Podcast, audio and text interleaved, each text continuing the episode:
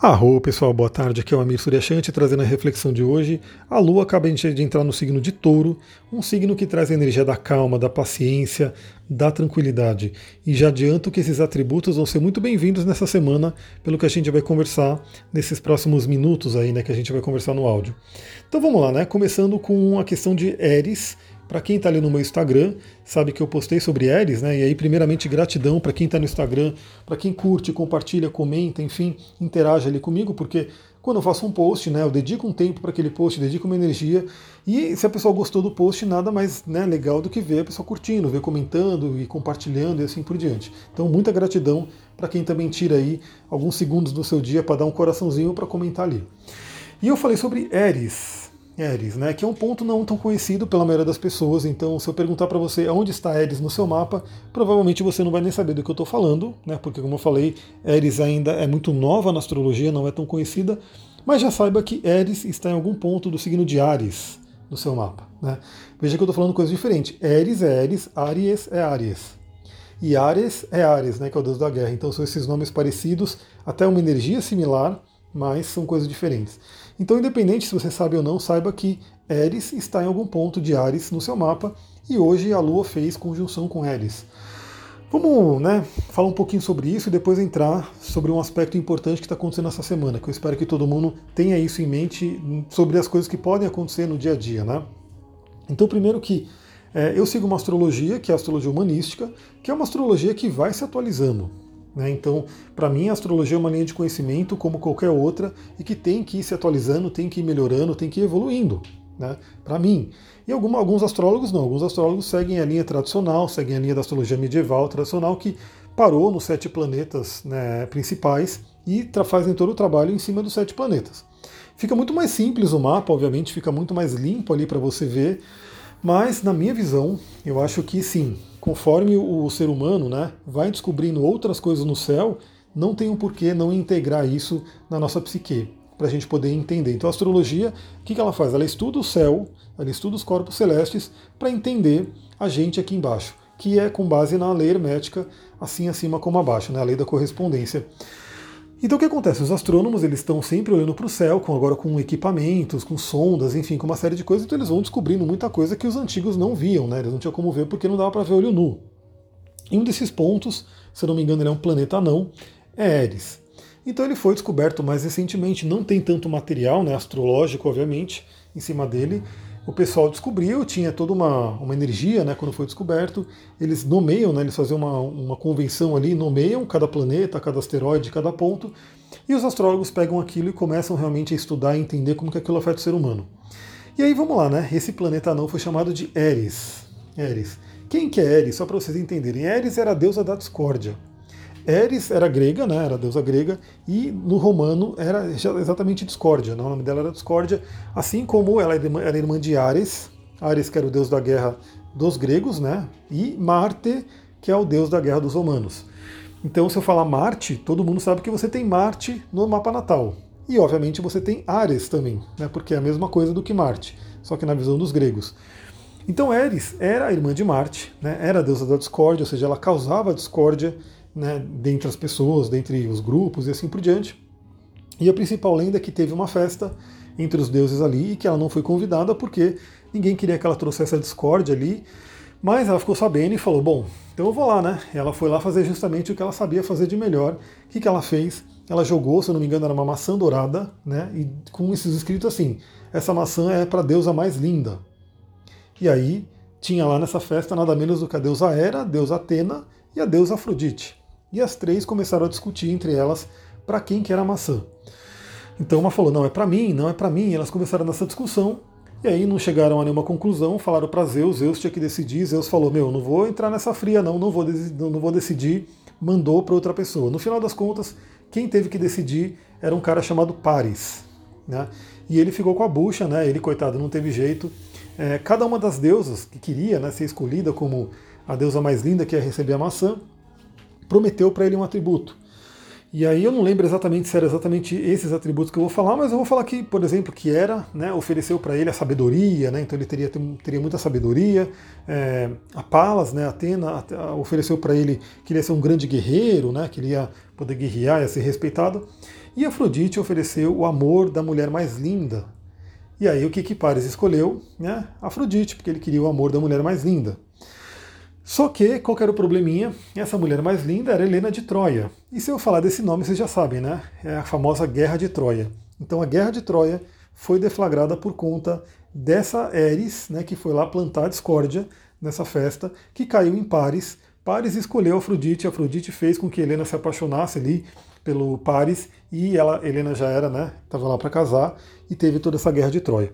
Lembrando, né, que eu estou falando aqui, não é, isso aí não é um áudio de mitologia, esse aqui é um áudio de astrologia, então eu estou falando de uma forma muito resumida, né? E a gente sabe que existem algumas é, versões de cada um dos contos, então quem, quem quiser se aprofundar, eu dou a dica, né? Coloca mito Eris, E-R-I-S, Eris, no Google e você vai encontrar vários textos falando sobre esse mito. Mas o que acontece? Primeira dica assim, né? O que, que os astrólogos estão estudando, eu incluso, né? Toda vez que eu faço um mapa, eu olho aonde está Eris no mapa da pessoa é, e aí, se eu vejo que é uma coisa que chama muita atenção, por exemplo, uma Ares no ascendente, uma Ares no meio do céu, uma Ares né, perto do Sol, perto da Lua, eu até falo para a pessoa sobre esse mito e falo: olha, você tem essa tendência aqui, como é que é, como é, que é na sua vida, né? Porque muitas vezes a pessoa pode relatar: pô, é onde eu vou, as pessoas brigam, enfim, aquela coisa toda, né, que pode ser uma ação de Ares. Então, para quem tiver curiosidade, olha no seu mapa, dentro do signo de Ares, em algum ponto vai ter Eris. Quem quiser ver o ponto exato, vai no astro.com, que eu já ensinei aqui, tá lá no meu YouTube também, tem vídeo no meu YouTube falando sobre como fazer o mapa no astro.com, escolhe objetos adicionais e você vai escolher o Eris que está ali. Bom, beleza, começamos a semana com a Lua tocando Eris e eu já dando a dica para vocês, cuidado com a discórdia. Né, cuidado com a discórdia. A gente, é uma coisa interessante, né, a gente pode falar tudo, né, quando eu falo até na parte da comunicação, é importante falar as coisas, não adianta ficar guardando, mas tudo tem uma forma de falar, né? Então, você falar de uma forma não violenta, você gera um, um tipo de ação. Se você falar de uma forma agressiva, violenta, vai gerar uma reatividade. Então, já fica a dica para todo mundo: Mercúrio voltou para o movimento direto, mas ele ainda está na área de sombra dele, né? Então, ele ainda tem essa questão de questões a serem resolvidas. Então, dica né, para essa semana: cuidado com a discórdia, né? procure implantar é, harmonia, porque inclusive a deusa que era é, oposta ali à discórdia era a deusa harmonia. Então procurem trazer isso, lembrando que tem técnicas para isso, né? Você aprender a conversar, aprender a falar com a pessoa de uma forma amorosa, de uma forma não violenta, para que ela possa realmente é, te entender e te compreender. Lembrando que a, gente, nem todo ser humano concorda um com o outro, né? A gente tem opiniões diferentes. Então, essa coisa de Eris, né, ela vai estar presente sempre, porque temos opiniões diferentes. Mas a grande questão é como é que a gente lida com essas opiniões diferentes. É, isso é um ponto importante para todo mundo refletir. É nessa época que a gente está aqui com haters, né? Então temos a internet ali dando voz para todo mundo, mas ao mesmo tempo deixando as pessoas escondidas, né? Atrás de um celular, atrás de uma de bits e bytes. Então é uma época que se alguém não concorda com outra pessoa, vai lá, xinga, briga, coloca um comentário agressivo. Então a gente sabe que o ser humano é, é muito vasto, muito amplo. Nem sempre as pessoas vão concordar entre si mas é importante que as pessoas busquem a harmonia, busquem se comunicar de uma forma não violenta para que cheguem num acordo né, que seja benéfico para a maioria das pessoas.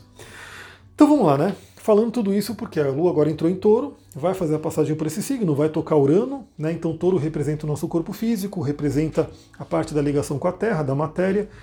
Urano já está ali há um tempo, né? E vai ficar um tempo ainda trazendo essa libertação, trazendo essa, essa mexida na economia, essa mexida na alimentação, enfim, não vou nem falar tanto disso porque eu já falei muito em áudios anteriores, mas a grande questão é o seguinte: nesse momento temos um aspecto bem forte no céu, que é o Sol que está em Câncer, a 21 graus de Câncer, fazendo oposição a Júpiter e Plutão que estão em Capricórnio.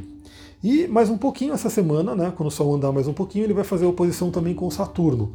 Então olha só, né? O Sol está fazendo oposição. oposição, a gente sabe que é aquele aspecto vermelhinho, ele é um aspecto de tensão, porém uma tensão que, na verdade, ela não é como a quadratura, né? uma tensão um pouco mais... É, se você entender ela, você consegue lidar muito melhor com ela do que a quadratura. Por quê? É, estão em, em, elementos que são... eles são se complementam, né? São opostos, mas se complementam. Então o Sol está em câncer, que é um signo de água extremamente emocional, sensível, né? E Júpiter, Plutão e Saturno estão em Capricórnio, que é um signo de terra mais racional, mais pé no chão. Né? Então temos essas duas energias em polaridade agora. Isso está acontecendo no seu mapa, em algum ponto, onde você tem o terceiro decanato de Câncer e o terceiro decanato de Capricórnio, essas energias estão fazendo esse cabo de guerra. Então a dica que eu dou é a seguinte, né? Você, você acha que você tem que ir mais para energia de câncer, ou seja, tem que ir para uma sensibilidade. Eu atendi uma cliente essa semana passada que falou isso, inclusive, né? Que ela precisa sentir mais, ela precisa se abrir para as emoções, inclusive ela era capricorniana, né?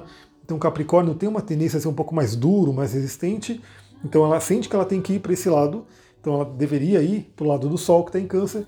Em contrapartida, algumas pessoas podem estar extremamente sensíveis, emocionais, e aí de repente tem que ler um pouquinho sobre o estoicismo, né, que fala muito dessa questão da gente poder ter um olhar racional, da gente poder olhar as coisas por um lado menos emocional, né, mais autocontrole, mais centrado, que seria o Capricórnio. Então o que acontece? Isso vai acontecer, cada um vai ter a sua energia, né? Você vai olhar nessa semana você. Você precisa ir para um lado mais emocional, ou você precisa ir para o lado mais racional? Você precisa ir para um lado mais né, de carinho, de amor, ou você precisa de um lado mais um pouco mais duro, mais né, pé no chão, que é o Capricórnio? Fica já essa coisa. Mas a grande questão é que Marte está em conjunção com Quiron e Quiron está retrógrado. Quiron é a ferida, né? E Marte em Ares, né, fala sobre a inflamação, fala sobre a coisa do né, de estar tá ali trazendo muita energia. Então temos também uma semana onde temos aí feridas sendo tocadas, né? Então, junta essa oposição de Sol com esses três caras, né? Júpiter que expande, Plutão que é profundo, Saturno que traz uma, os medos, traz o amadurecimento, com o, o que está em Ares, com Marte. Né? Então, feridas podem ser tocadas essa semana. E aí entra um outro ponto do, da oposição, que é o seguinte: geralmente uma oposição ela vai se expressar no mapa através do outro, né? através do que a gente chama na psicologia de projeção. Então quem tem muita, muita oposição no mapa acaba vendo muito de si no outro. O outro traz alguma coisa. Então, em termos práticos, né, o que, que pode acontecer essa semana para todo mundo ficar de olho, né, para todo mundo refletir aí, ver como é que vai funcionar. Lembrando desse áudio aqui, e lembra-se, se, se esse áudio fez sentido para você, se ele te ajudou, passa para quantas pessoas você sentir que possa ajudar também. Pessoas que gostam de astrologia, de espiritualidade, de autoconhecimento, porque esse áudio pode ajudar elas também. Então, nessa semana, vamos ficar atentos ao seguinte: alguém pode vir né, e de alguma forma tocar uma ferida sua. Lembrando que a gente passou recentemente por eclipses, né, coisas vindo à tona, coisas do passado e assim por diante. Então, alguém pode vir e tocar uma ferida sua. E por conta dessa oposição, né, desse contato de Sol com Júpiter, Plutão e Saturno, né, no signo de Câncer e Capricórnio, essa reação pode ser das duas formas, né? Pode ser muito fria, que seria o Capricórnio, né? ou pode ser muito emocional, que seria o Câncer. Então imagina que alguém fala alguma coisa, alguém fez alguma coisa, tocou numa ferida sua, que pode ser uma ferida de infância, pode ser algo muito do passado, e você de repente, dependendo de como é que está seu mapa, vê uma energia emocional muito intensa, né? uma emoção muito forte, ou de repente você responde a pessoa até com uma frieza muito grande, que seria um lado até negativo do Capricórnio. Então, isso é uma coisa que já pode acontecer. Então, fique atenta, fique atento ao que pode acontecer essa semana. Se alguém tocar uma ferida sua, lembra aí desse equilíbrio, desse eixo, e lembra que dessa questão de Eris, como que a gente pode responder as coisas, né? Como que a gente pode discordar, a gente pode ter opiniões diferentes, mas a gente tem que buscar uma harmonia, né? Que é o oposto de Eris. E também, você, sem saber, né, pode acabar tocando ferida de alguém. Né? Então imagina que estamos todos nos relacionando aí, nos relacionando, seja virtualmente ou pessoalmente, enfim, estamos todos relacionando, e você, porventura, pode tocar na ferida de alguém. E essa pessoa, esse alguém, pode responder a você também de uma forma extremamente emocional, né, muito reativa, ou de uma forma muito fria. Né? Quem nunca tomou um gelo de alguém, né, aquela pessoa né, brigou com você e ficou extremamente fria, e você ali tentando falar com ela e a pessoa não dá nem aí, enfim, virou aquela pedra de gelo. Né? Então não é agradável, né? ninguém gosta disso. Então isso pode acontecer também. Imagina que você pode tocar a ferida de alguém e alguém te responder dessa forma. Então lembrem né, do doido aqui que mandou o áudio para vocês e busquem resolver questões que possam aparecer de uma forma harmônica, de uma forma que traga o equilíbrio, a harmonia. Lembrando que a astrologia é um guia para a gente, né? Então ela mostra como que vai estar a tendência da energia, né? Se a gente sabe como é que vai estar a tendência da energia, você já está ali precavida, né? Fala, bom, beleza, isso pode acontecer deixa eu respirar, quando, porque às vezes a gente não vê acontecendo, né? Está acontecendo alguma coisa, você não vê, de repente você está entrando no negócio, aí você para um pouquinho e fala, opa, lembrei que temos uma oposição bem forte ali de Sol, Júpiter, Plutão e Saturno. Então deixa eu pôr o pé no chão, deixa eu respirar para poder responder de uma forma mais tranquila. É isso, galera. Eu vou ficando por aqui. Espero que esse áudio tenha trazido boas reflexões. Depois a gente vai, conversa mais coisas. Dando tempo essa semana, vou fazer lives também. Mandem lá pelo Instagram temas que vocês possam sugerir, enfim, perguntas que vocês queiram fazer, que de repente eu encontro um tempo aí para entrar e fazer live também lá no Instagram. Beleza? Vou ficando por aqui. Muita gratidão. Namastê, Harion.